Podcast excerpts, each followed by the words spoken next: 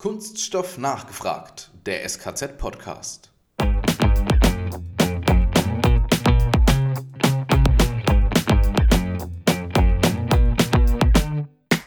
Der deutsche Abfall riecht intensiver als der italienische, ähm, was ich sehr interessant finde als Aussage.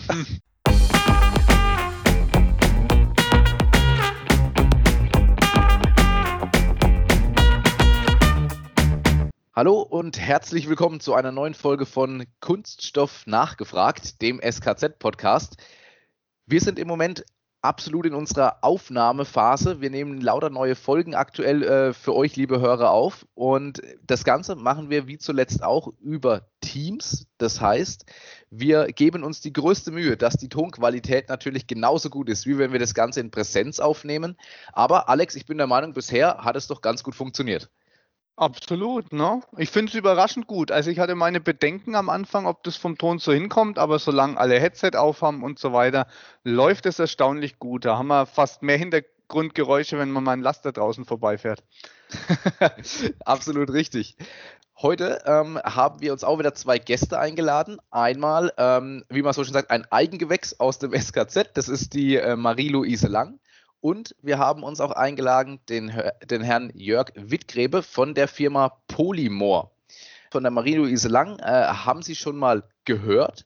Äh, trotzdem, Marie-Louise, darfst du dich gerne noch mal kurz vorstellen, unseren Hörern und Hörerinnen, was du am SKZ machst und wer du bist. Vielen Dank, Matthias. Ja, mein Name ist Marie-Louise Lang. Ich leite am SKZ den Bereich für Materialentwicklung, Kompondieren und Extrudieren. Wir beschäftigen uns mit ja, der ganzen Bandbreite Bandbreite an thermoplastischen Materialien und verarbeiten die bei uns im Technikum, machen neue Compounds daraus mit neuen Eigenschaften. Und ja, im Bereich der Extrusion machen wir Platten, Folien, Rohre. Irgendwie muss man ja dann am Ende auch ein Bauteil in der Hand halten. Jawohl, ganz genau. Und äh, Gegenpart heute im Gespräch ist, wie gesagt, Herr Jörg Wittgräbe. Stellen Sie sich doch gerne auch mal kurz vor und auch die Firma Polymor. Was machen Sie? Ähm, worum geht es in Ihrem Unternehmen? Ja, vielen Dank erstmal für die Einladung und ein äh, herzliches Hallo an alle Zuhörer. Mein Name ist Jörg Wittgräbe, ich bin der Head of Sales von Polymor. Ähm, ich bin 53 Jahre alt, bin Maschinenbauingenieur und habe im August 2019 die Leitung des Vertriebs bei Polymor übernommen. Polymor ist eine Abteilung, wenn man genau ist, der Firma Kraus-Maffei Technologies. Ich selber arbeite auch bereits sehr lange für Kraus-Maffei Technologies, komme aus dem Bereich Spritzgießtechnik, habe dort fast überwiegend immer im Vertrieb gearbeitet, aber auch ganz am Anfang meiner Karriere mal als Trainee im Technikum in der Anwendungstechnik und Projektierung. Und als ich 2019 äh, meine Aufgabe in China beendet hatte, ich war fünf Jahre lang für Kraus-Maffei in China, habe ich die Aufgabe bei Polymor übernommen. Polymor ist ein digitales Start-up von Kraus-Maffei und auf unserer Plattform können Sie Kunststoffe aller Art handeln, sprich kaufen und verkaufen. Wir vermatchen dabei die anfragenden Firmen mit Lieferanten, die dann überwiegend im Moment aus dem Compounding und aus dem Recyclingbereich kommen. Und genau das ist auch unser Thema, äh, Thema Recycling, Thema Nachhaltigkeit, über das wir heute sprechen wollen. Und gleich vorweg, der Kollege Alex Heffner, ich sehe ja auch das Videobild, hat schon gegrinst, als der Begriff ähm, fiel, ich bin im Vertrieb tätig. dann, ja, ja, ja, der Gedanke war gleich, Ise, zwei Vertriebler auf einmal, ich hoffe, wir kommen da heute gut durch. Müssen wir ein wenig ausbremsen. Ach, das schaffen wir schon. wir setzen uns Nein. durch. Wir, wir machen das wie immer, äh, der Herr Wittgräbe und ich, wir verstehen uns da wahrscheinlich blind, wir halten uns äh, vertrieblich zurück. Sowieso. Super. Ja, dann können wir auch direkt loslegen mit dem Thema. Thema Kreislaufwirtschaft haben wir gesprochen. Müssen wir noch mal kurz einhaken für diejenigen Hörer, die sich vielleicht noch nicht so damit auskennen. Was versteht man unter dem Begriff Kreislaufwirtschaft und vielleicht für den, ich nenne es mal Otto Normalverbraucher, ist Kreislaufwirtschaft gleich der gelbe Sack. Wer von Ihnen beiden darauf zuerst antworten möchte, gerne jederzeit. Normalerweise würde ich sagen Ladies first, aber ich kann gerne beginnen. Also für mich selber ist die Kreislaufwirtschaft nicht nur der gelbe Sack. Der gelbe Sack ist sicherlich ein Thema, aber ich habe hier in der Kreislaufwirtschaft auch Materialien, die bereits in der, in der Produktion anfallen oder die bei den späteren weiteren äh, Produktionsschritten dann aussortiert werden, weil die Bauteilgeometrie nicht passt, weil, die, weil es Verkratzer gibt, weil es äh, sonstige Schäden am Bauteil gibt, dass es dann eben in die Produktionsabfalltonne gerät, die dann auch ja vom Recycler wieder abgeholt wird und, und wieder aufbereitet wird. Also das gehört für mich auf jeden Fall auch dazu. Und da geht natürlich alles dazu, was, was, was der Konsument, also sprich der private Verbraucher, auch zum Wertstoffhof bringt. Ob das ein alter Kühlschrank ist äh, oder ob das sein Auto ist, das er zur Autoverwertung bringt. Auch das gehört für mich zur Kreislaufwirtschaft. Genau, also dem kann ich mich gerne anschließen. Man, wenn man in die Medien schaut, ist es ja momentan so, dass Kreislaufwirtschaft ja viel gelber Sack ist oder einfach das, was als Müll anfällt, was man ja klassisch auch sammelt und kennt und in die Tonnen wirft. Aber wie Sie richtig gesagt haben, Herr Wittgräbe, also man sollte das Ganze viel umfassender sehen. Und ich glaube auch gerade das, was alles anfällt im Bereich der Industrie, ist ein essentieller Bestandteil eben dieser Kreislaufwirtschaft. Ganz wichtige Frage. Jetzt haben wir geklärt, okay, was ist Kreislaufwirtschaft generell? Aber die große Frage ist ja immer, funktioniert die Kreislaufwirtschaft auch oder steht es einfach nur toll auf dem Papier? Ich würde sagen, es funktioniert bis jetzt nur zum Teil, weil wir wissen natürlich, dass äh, viele Abfälle wurden bis zum Jahr 2018, solange China noch ähm, Kunststoffmüll gekauft hat, aufkaufen durfte und aufkaufen wollte, ist natürlich viel exportiert worden. Und dann ist natürlich viel mit dem Kunststoff passiert, so nach dem Motto aus den Augen, aus dem Sinn. Was dann anschließend damit passiert ist, weiß keiner so genau. Irgendwie sind ja die Müllberge im Pazifischen Ozean entstanden. Kunststoff ist da ja nicht von allein hingekommen. Auf der anderen Seite gibt es natürlich ganz viele tolle Beispiele in Deutschland, wo die Kreislaufwirtschaft hervorragend funktioniert, wo es ähm, kleine, aber auch große Firmen gibt, die bereits tolle Produkte aus äh, sogenannten PCW, also Post-Consumer Waste, wieder neu produzieren. Also vielleicht kann ich hier auch noch ergänzen, wir hatten in den letzten Jahren ja auch einige Projekte Richtung eben digitale Kreislaufwirtschaft. Ich glaube, da gehen wir im Verlauf des Gesprächs ja auch näher ein, wo wir uns eben auch, ja, da haben wir angefangen, uns damit zu beschäftigen, auch um das Ganze einfach zu verbessern, weil es einfach so ist, bei den Firmen fallen kleinere Mengen vielleicht mal an, an wertvollen Rohstoffen, die aber tatsächlich dann gar nicht verwendet werden können, weil es viel zu wenig ist oder weil dann gar nicht der andere Verarbeiter weiß, dass es hier das gerade gibt. Und ich glaube auch, wir können da besser werden. Und ich glaube, wir haben da aber auch ganz tolle Ansätze mittlerweile und das sieht man ja auch bei der Vielfalt an Unternehmen, die jetzt mittlerweile auch da sind, dass es da einen ganz entscheidenden Schritt gerade vorangeht. Das ist aus meiner Sicht ein ganz wichtiger Punkt. Ähm, dieser fragmentierte Markt, das äh, macht vieles schwierig.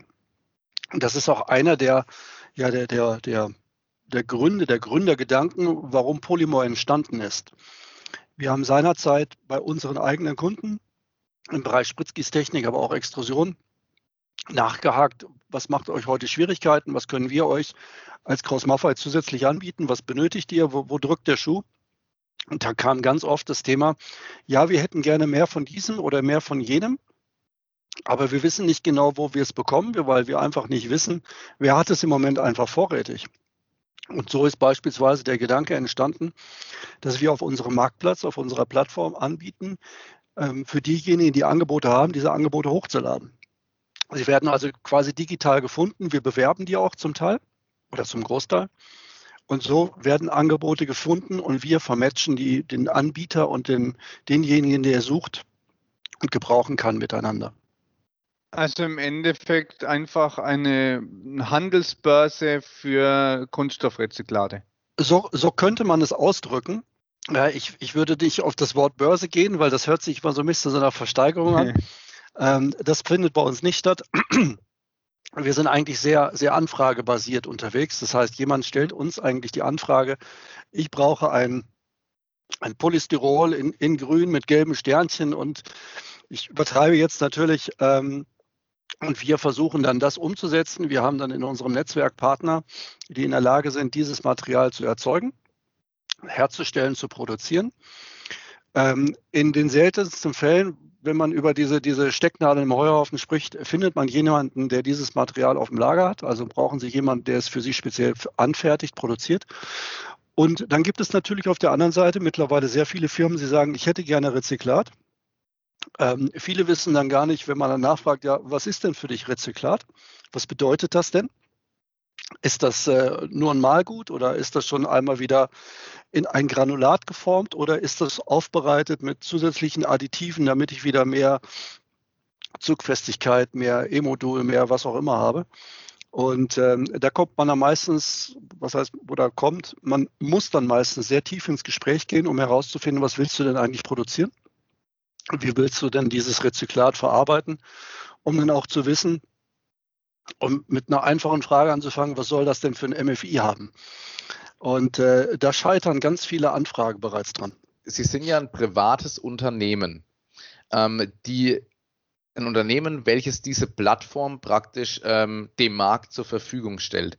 Und da jetzt der, der Schwung zu dir, Marie-Louise, wäre oder ist sowas nicht auch denkbar von einer, nicht falsch verstehen, neutralen Stelle, beziehungsweise müsste, damit diese ganze Kreislaufwirtschaftsgeschichte auch wirklich rund funktioniert, sowas nicht eigentlich auch, äh, ja, vielleicht vom, vom Staat in ähnlicher Form zur Verfügung gestellt werden? Sprich, dass es solche Plattformen gibt, wo man sich diese Infos abrufen kann? Weil ich glaube, gerade mit Info und mit Verfügbarkeitsinformationen, da hakt es doch momentan doch extrem.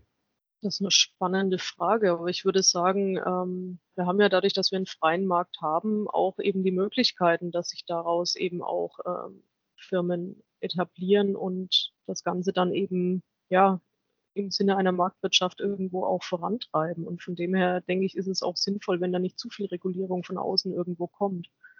Wichtiger finde ich es da dann, dass man sagt, okay, nach welchen Kriterien werden denn diese Rezyklate weil das jetzt bei den Post-Industrial noch gar nicht so schwierig ist, eher dann im Post-Consumer-Bereich bewertet, um zu sagen, okay, habe ich einheitliche Qualitäten, die hier irgendwo ähm, abgebildet werden können, weil das ist ja dann eine Herausforderung für den Abnehmer dieser Materialien, dass er auch über die Menge, die er benötigt, immer die gleiche Qualität auch hat und sich darauf auch verlassen kann, dass die Verarbeitung bei ihm problemlos funktioniert. Ich hake mal kurz ein für, für die Laien unserer Zuhörer. Kannst du vielleicht kurz mal den Unterschied erläutern zwischen Post-Consumer und Post-Industrial? Weil die Worte öfter mal gefallen sind. Okay, gerne, ja.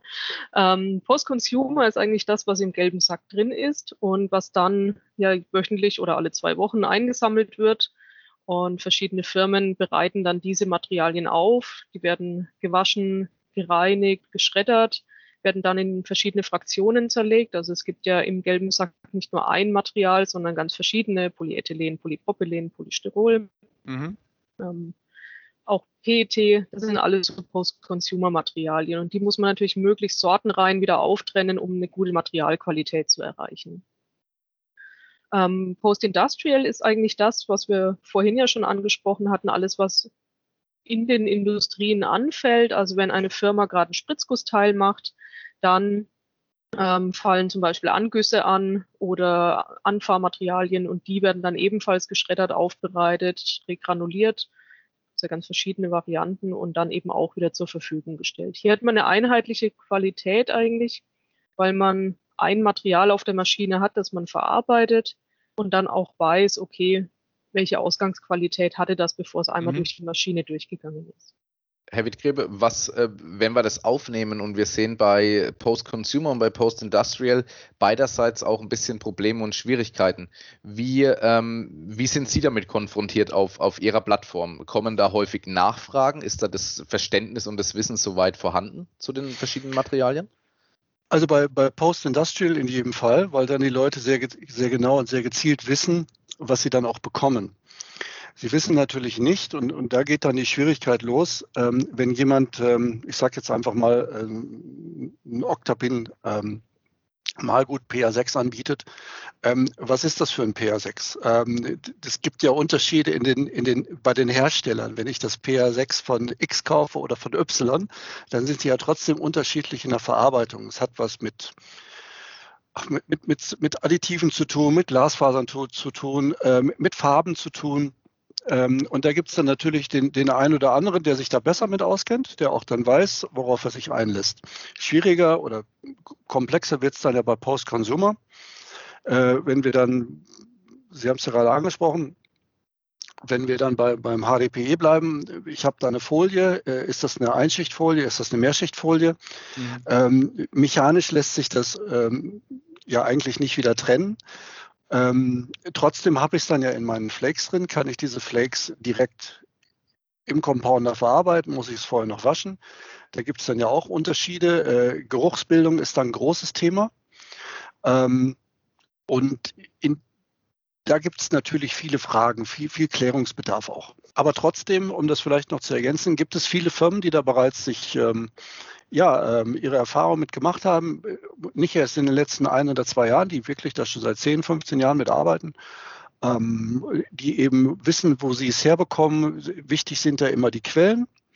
Und deswegen sind diese Netzwerke auch sehr stabil, weil man muss sich dann auf seinen Partner und auf das, das, das, das Feed-In, was ich bekomme, äh, muss ich mich dann auch einfach verlassen können. Haben Sie da vielleicht ein, ein, Beispiel, dass wir mal so ein Produkt vor Augen haben, was über Ihre Plattform dann wirklich realisiert wurde, indem Sie das Matchmaking durchgeführt haben? Oder geht es komplett an Ihnen vorbei, weil Sie das Ende gar nicht mitbekommen? Das wissen ja nicht immer. Also wir wissen es schon. Ein sehr schönes Beispiel ist gerade das, was wir gerade in England umgesetzt haben. Äh, mit zwei Lieferanten von Post-Consumer Waste aus äh, Deutschland. Ähm, dort gibt es einen Hersteller, das ist ein Kraus-Maffei-Kunde, ein Spritzgießer, der stellt so Toolboxes her. Und äh, der möchte aus Marketinggründen von einer Neuware auf Rezyklat umstellen. Also da geht es jetzt wieder um Kostenersparnis oder um CO2-Footprint oder letztendlich geht es da schon drum, aber im Moment lässt sich das dann einfach auch gut vermarkten, wenn man sagen kann, dieses Produkt ist aus 100 Prozent recycelten Kunststoff hergestellt. Und ähm, das war einfach die, die Anfrage, die bei uns angekommen ist mit einer klassischen Spezifikation. Er wollte das gerne transparent. Äh, den Zahn musste ich ihm ziehen, dass das extrem schwierig wird, re, äh, transparentes Rezyklat äh, zu besorgen. Ähm, da hat er dann mit seinen Kunden drüber gesprochen und hat gesagt, okay, das ist für mich in Ordnung, schickt mir doch mal, was ihr habt. Und da haben wir ihm mehrere Muster geschickt, die hat man dann ähm, getestet, man hat die dann verspritzt, hat äh, die Muster dann an seine Endkunden geschickt, und so nach dem Motto, prüft mir das frei und das ist geschehen und wir sind jetzt gerade in der Beschaffungsphase für ähm, für eine größere Menge. Also das ist noch nicht zu 100 Prozent umgesetzt, aber das, das, so ein Prozess dauert dann auch gerne mal ja, sechs, zehn, zwölf Monate und äh, bis das dann eben wirklich auch frei geprüft ist. Und das ist eigentlich jetzt ein, ein schönes Beispiel einfach, wie man auch von einer Neuware auf einen Rezyklattyp umstellen konnte. Und Postconsumer ist schön, das heißt, plump gesprochen, meine alten Joghurtbecher waren eine Werkzeugkiste. Ungefähr so, ja, genau, richtig. Und jetzt hake ich gleich mal ein, weil die Marie-Louise lacht gerade eben schon. Jetzt frage ich mich wieder, was ist, wenn das aus der alten Waschmittel- oder Spülmittelflasche kommt, dann stinkt das doch wieder. Wir haben ja vorhin schon mal das Thema Geruch angesprochen. ich meine, vielleicht freut sich der Handwerker auch, wenn seine Toolbox nach Waschmittel riecht.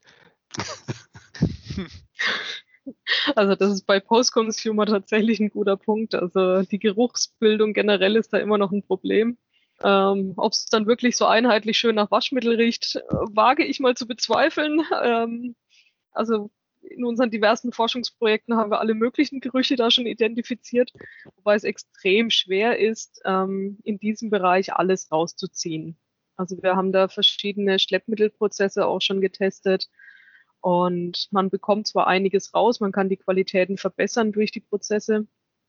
Man muss allerdings dann auch immer noch wirtschaftlich denken, weil irgendwann wird es dann vom Vakuum vielleicht auch so aufwendig und teuer, dass es sich halt einfach nicht mehr lohnt. Und ganz bekommt man aber die Gerüche einfach auch nicht raus. Also da hängt es auch viel davon ab, wie sauber kommen die ähm, gelben Säcke schon an. Und wenn man sich das so anschaut, gerade im Sommer, wenn man auf so einem Recyclinghof steht, ja, das riecht schon teilweise interessant. Das Interessante ist, wir haben einen italienischen Kunden, einen großen Recycler, der äh, sammelt und ähm, wäscht, sortiert und vermahlt. Und er sagt, der deutsche Abfall riecht intensiver als der italienische. Ähm, was ich sehr interessant finde als Aussage. und es liegt daran, ähm, das, ist, das ist auch klar und begründbar. Es liegt daran, wir verwenden in Deutschland viel mehr Salatsoßen, so Fertigsoßen auf, auf, auf Joghurtbasis. Und die Joghurtbakterien, die äh, streuen doch einiges an Geruch, Geruch ein und das hat man weniger in Italien. Und weil ich diesen Abfall weniger in Italien habe, riecht er halt ich würde jetzt mal sagen, anders. Spannend. Also, wir sollten mehr Essigöl-Dressings verwenden. Mhm. Ist vielleicht sogar gesünder. Ja? Und womit wir wieder bei der italienischen Kochkunst wären. Bei Mama ja. schmeckt es am besten. Und mediterrane Küche ist gesund. Hilft auch dann im Recycling. Ja, ich meine, wir, wir lachen jetzt darüber. Es ist eigentlich auch ein lustiges Thema. Nur auf der anderen Seite, wenn ich daraus natürlich wieder ein vernünftiges Produkt aufbereiten will und es riecht eben nach Milchsäure, also mhm. besser gesagt, es stinkt nach Milchsäure, das will ja niemand haben. Und das sind natürlich Themen, die wir in der, in der Kreislaufwirtschaft logischerweise haben. Frage dahingehend nochmal. Ähm, wir haben jetzt zum Beispiel auch von der Firma Arema eine Recyclinganlage bei uns im Technikum. Ähm, wie, wie umgeht man denn oder ähm, Marie-Louise, wie kann man denn diesem Thema Geruch, diesem Thema Milchsäurebakterien und ähnlichem, wie kann man dem denn entgegenwirken? Ich sage jetzt mal, äh, wahrscheinlich nur durchs, durchs bloße Erhitzen oder sonstiges äh, kriegt man das ja nicht los. Gibt es da bestimmte Zusätze, bestimmte Mittel, die man da dann beiführt? Also das ist tatsächlich ein Thema. Ähm, tatsächlich ist da ja vorgelagert im Normalfall der Waschprozess.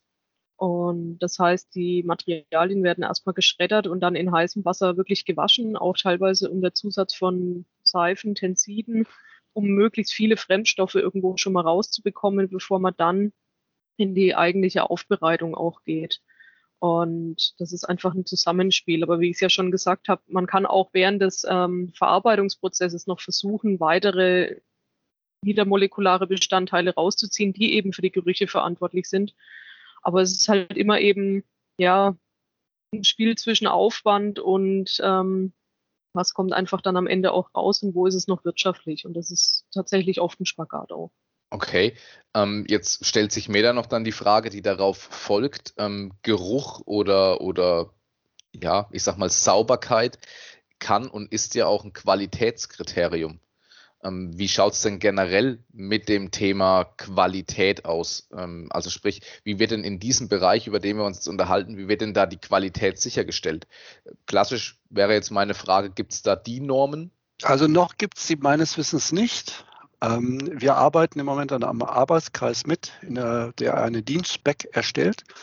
Eine Dienstspec ist dann aber keine Norm, sondern nur eine Empfehlung, so habe ich es zumindest verstanden, aber da müsste, müssen Sie mich korrigieren, ähm, wo eben einfach auch mal nur eine Nomenklatur schon mal festgelegt wird, weil wenn wir über Rezyklat sprechen, dann, dann reden wir nicht über das gleiche Thema oder wir, wir, reden nicht über den gleichen Zustand des Kunststoffs, sagen wir es mal so. Ähm, der, weil Rezyklat ist für, für, den einen schon das Malgut oder für den anderen noch im gelben Sack oder für den nächsten schon als, als Granulat wieder vollständig verarbeitungsbereit. Und äh, da gibt es dann eben große Unterschiede. Und da muss man schon mal ansetzen. Ich weiß aber auch, dass beispielsweise ähm, das IKK in Hannover unter der Leitung von Professor Endres beispielsweise auf den Kraus-Maffei Edelweißanlagen, die ja auch fürs Recycling ähm, konstruiert worden sind, äh, entsprechende Versuche auch fährt, um dort auch eine gewisse Normung in diesen Markt hineinzutragen. Und da sind sie im Moment äh, sehr stark dran. Hm. Aber ich sehe, wir stehen dann noch am Anfang. Ne? Es geht jetzt erstmal um gemeinsames Vokabular sogar, dass äh, man vom gleichen spricht. Das wird momentan eher unübersichtlicher noch. Also wenn wir noch ganz kurz vielleicht einen Ausflug auch machen Richtung chemisches Recycling, das ist ja nochmal eine neue Sparte, die im Moment reinkommt. Ähm, dann gibt es allein da ja schon, ich glaube, mittlerweile acht Begriffe, die darunter wieder fallen. Zum Beispiel lösungsmittelbasiertes Recycling, Pyrolyse fallen, fällt da auch drunter. Und das sind wiederum ganz viele unterschiedliche Varianten, die man da noch mit ins Feld bringt. Und also ich glaube auch, ähm, Richtung Normung, Vereinheitlichung sollte auf jeden Fall was passieren. Es gibt im Moment ja eben diesen Arbeitskreis, aber ja, da wird es gerade eher unübersichtlicher als einheitlicher, sage ich mal. Alex, da sollten wir uns vielleicht auch mal unseren Kollegen Robert Schmidt aus der Zertifizierung wenden. Wenn einer weiß, ob es eine DIN-Norm und eine Zertifizierung dafür gibt, dann ist es unser Robert Schmidt. Absolut. Willst, willst du ihn ansprechen direkt? Dann rennt er los und schreibt notfalls die Norm. Soll ich, soll ich direkt einen Aufruf starten über den Podcast? dann, dann können wir testen, ob er auch immer fleißig zuhört. Wäre vielleicht gar nicht so blöd. Wir, wir kommen schon, schon fast Richtung, Richtung Ende unseres Podcasts. Ähm, wir haben jetzt schon mal drüber gesprochen, welche Probleme entstehen denn ähm, bei oder in der Kreislaufwirtschaft, welche Probleme sind vorhanden. Wir haben auch darüber gesprochen, ähm, Stichwort Post-Consumer, Post-Industrial. Und ähm, jetzt wäre so die Frage, was ist, vielleicht erstmal an Sie, Herr Wittgräbe, was ist so die Vision, was ist der, der Ausblick von Polymor ähm, für die Plattform zum einen und zum anderen auch ähm, für das Thema Kreislaufwirtschaft von Ihrer Seite? für uns ist die Vision, dass wir diese fragmentierten Märkte, sowohl im, im Neuwarenbereich, im Compound-Bereich, aber auch ähm, im, im, im Recycling-Bereich noch enger zusammenbringen, dass wir das Ganze transparenter machen. Nicht einfach, um, um einen zusätzlichen Druck im Markt äh, zu erzeugen, sondern einfach äh, sichtbarer zu machen, wer besitzt denn eigentlich welche Rohstoffe? Ähm, und wer sitzt quasi auf einem Lagerbestand, den er gerne verkaufen möchte? Und wo sitzt derjenige, der genau diesen Bestand benötigt? Auch das ist ja etwas, was mit Kreislaufwirtschaft zu tun hat, mit, CO2-Footprint zu tun hat. Weil wenn der eine dieses Material bereits besitzt und es gerne verkaufen möchte, aber keinen Käufer findet, weil er ihn einfach nicht findet oder, oder nicht kennt, und der andere denjenigen nicht findet, der es besitzt und es irgendwo neu produzieren lässt, erzeuge ich zusätzliches CO2, was ich dann eigentlich nicht benötigen würde. Und natürlich zum Thema Recycling ist es so, dass wir beteiligt sind äh, an, an, der Dienstback, die dort entsteht, dass wir auch beteiligt sind an, an anderen Kreisen. Ähm, auch zum Beispiel, nur so als Beispiel zu nennen, dass, dass wir aus, als, als, als Maschinenlieferant, als Verarbeiter von, von dem Material auch darauf reagieren können, was die Politik uns möglicherweise in Zukunft vorschreibt. Weil ich finde es äh, zu einfach zu sagen, wir müssen den, den, den, den, die Produktion von Kunststoff reduzieren oder den, den Abfall reduzieren, indem wir weniger Kunststoff produzieren. Ich glaube nicht, dass das zielführend ist. Ich glaube, dass wir auch mehr in das Design müssen, Design to Recycle beispielsweise, damit ich eben Produkte einfach besser recyceln kann. Es steht zwar überall dieser kleine äh, Aufkleber, hätte ich fast gesagt, drauf, die, ich bin mhm. ein PP, ich bin ABS, das liest aber die Maschine nicht noch nicht, muss man sagen. Die ist nachher wieder sortiert. Wir müssen Wege und Mittel finden, der Maschine zu sagen, ich bin ein PP, ich bin ein Polyamid 6 mit 30 Prozent Glasfaser in Grün. Heute kann ich vielleicht schon schön nach Farben trennen, aber das funktioniert noch nicht bei allen Farben. Das funktioniert auch noch nicht bei allen Wertstoffen. Ich habe immer noch äh, große Schwierigkeiten, PE von, von, von PP zu trennen, weil diese eine annähernd gleiche Dichte haben, beispielsweise. Ähm, ich habe immer noch große Schwierigkeiten, äh, Mehrschichtfolien voneinander zu trennen da bin ich im Moment äh, nicht überfragt, aber da ist natürlich ein Lösungsmittel oder ein chemisches Recycling ganz klar einem mechanischen Recycling Vorteil. Wobei es ja auch Stimmen am Markt gibt, die sagen, ein chemisches Recycling ist in Wirklichkeit gar kein Recycling. Aber das ist vielleicht ein Thema für einen gesonderten Podcast. Ja. Ja, aber sehe ich genauso als das Thema, gerade im, im Post-Consumer-Bereich, ne? weil vom Verbraucher kann ich einfach das Hintergrundwissen nicht verlangen, dass er hier nicht einen gelben Sack, sondern fünf verschiedene daheim hat und anfängt daheim seine verschiedenen Kunststoffsorten aufzuteilen. Das heißt, da bietet uns die Digitalisierung dann auch wirklich die Möglichkeiten, sowas automatisiert zu trennen. Das ist eine große Baustelle, ja. Das ist, das ist ein guter Punkt. Ähm, das ist auch eine Frage. Ich weiß nicht, ob die bereits irgendwo diskutiert wird, ähm, dass man quasi im Hausmüll schon früher anfangen muss zu trennen. Ähm, das würde vieles am Ende des Tages leichter machen. Aber wenn ich mir auf der anderen Seite diese riesigen Wertstoffströme anschaue, die dort vorhanden sind, ähm, die da zum Teil aber auch am freien Markt nicht verfügbar sind, weil die Quellen einfach seit, seit, seit Jahren in, festen Händen sitzen und weil es ja auch eine Konzentration in dem Markt gibt. Ja, man, man, sieht gerade Übernahmen, Beteiligungen von großen Firmen an, an Recyclern und, und äh, an äh, großen Kunststoffherstellern, die sich dort an Recyclern jetzt und, äh, oder beziehungsweise an Entsorgern beteiligen. Da, da sieht man dann auch ungefähr, was, was, wo geht die Reise hin? Was, was gibt es dort für Visionen auch auf der, der Seite der, der, der Chemiehersteller oder der, der, ja, der, der Originalmaterialhersteller? Und, ähm, und da sehe ich dann eben Themen auf uns zukommen, die, die kleinere Firmen dann eben vielleicht auch erdrücken können ja, äh, die dann möglicherweise ja. ähm, gar nicht mehr an, an Wertstoffe kommen, um diese für, den, für die Circular Economy, für die Kreislaufwirtschaft aufbereiten und verkaufen können. Marie-Louise, wie, wie, siehst du das? Das sind gerade einige interessante Punkte ähm, nochmal gefallen beim Herrn Wittgrebe. Vielleicht willst du da ein paar Sachen ergänzen und nochmal drauf eingehen. Ja, ich glaube, es sind ganz viele Aspekte, die ähm, da im Moment betrachtet werden. Und ich finde es auch wichtig, dass man da wirklich in einer großen Bandbreite irgendwo ähm, unterwegs ist. Also das eine ist wirklich, kann man die Ströme schon früher auftrennen? Ich meine, PET ist da ja wirklich ein äh, Erfolgsbeispiel mit den Flaschen, weil gerade das dann wirklich in einem festen Markt irgendwo auch ist. Aber da hat man wirklich ja sehr sortenrein und in hohen Qualitäten dann das Material im Umlauf.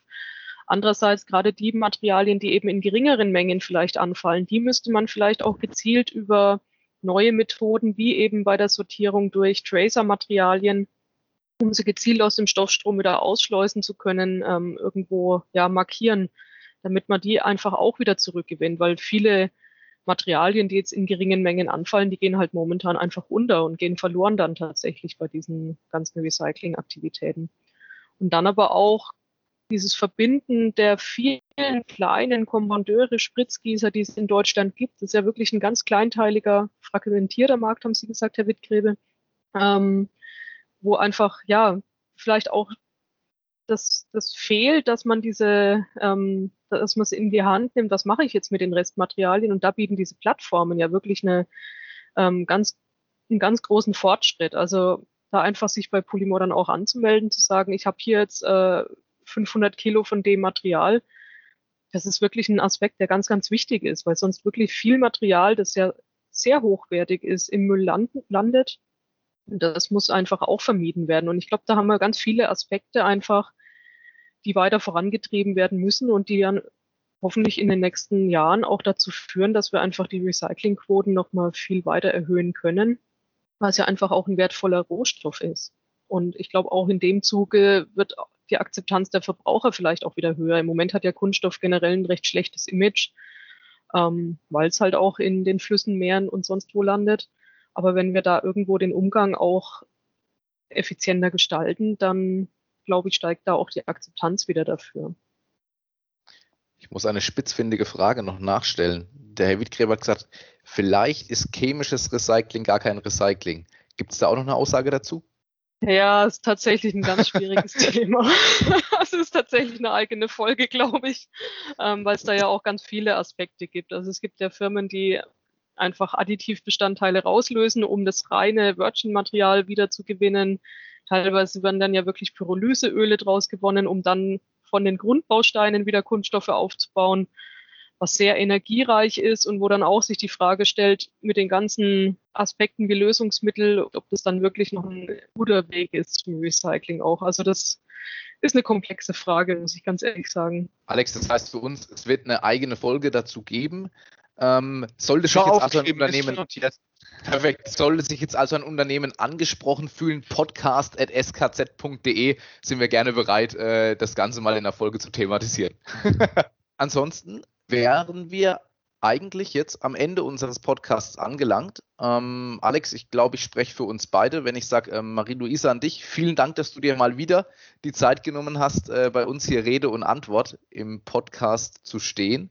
Und Herr Wittgräbe, an Sie, vielen Dank, dass Sie sich das erste Mal Zeit genommen haben, ähm, bei uns im Podcast dabei zu sein. Und ich hoffe, Ihnen hat es genauso viel Spaß gemacht wie uns.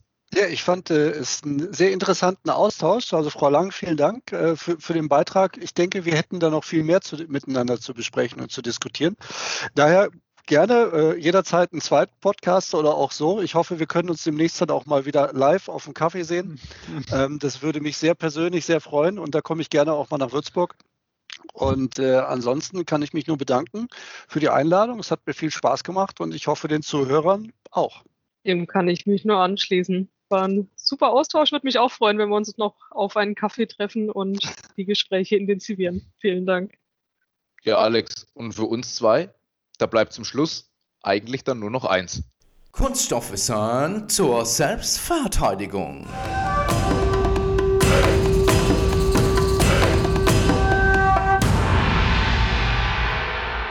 Heute wollen wir einfach mal ein paar Fakten aufzählen, wenn wir doch gerade beim Thema Recycling und Kreislaufwirtschaft mal wieder sind. Ähm, Matthias, wusstest du eigentlich, dass eine einzige recycelte Kunststoffflasche genug Energie spart, um eine 60 Watt Lampe für sechs Stunden zum Leuchten zu bringen? Tja, mein lieber Alex, und wusstest du, dass 20.000 2 Liter Flaschen oder auch 120.000 Plastiktüten jeweils eine Tonne wiegen? Beeindruckend. Ich habe aber auch noch was für dich. Wusstest du, 75% weniger Energie werden benötigt, eine Kunststoffflasche aus recyceltem Material herzustellen, als bei der Verwendung von neuem Material? Okay. Ich habe aber übrigens noch einen typischen Klassiker. Könntest du dir schon denken, um was es geht? Wenn du jetzt mit der Parkbank kommst, lege ich auf. Na klar. Wussten Sie, dass aus recyceltem Kunststoff neue Gegenstände, wie ganz klassisch eine Parkbank, aber auch Stühle oder Tische hergestellt werden können? Und ich würde sagen, wir hüpfen mal noch über den großen Teich. Da gibt es nämlich auch noch was Interessantes. Genau, ich bleibe bei den 75 Prozent. Nehmen wir mal an, die USA würden eine Recyclingquote von 75 Prozent erreichen. Das kommt einem Umweltvorteil gleich, als würden wir 50 Millionen Fahrzeuge jedes Jahr von den Straßen nehmen. Und es würde Berechnungen zufolge bis zu 1,5 Millionen neue Jobs generieren. Puh, aber also nächstes Mal lassen wir die Parkbank. okay, aber die ganzen Infos wollen wir jetzt, erst, wollen wir jetzt erstmal verarbeiten. In diesem Sinne, macht's gut, euer Matthias und der Alex. Wir hören uns.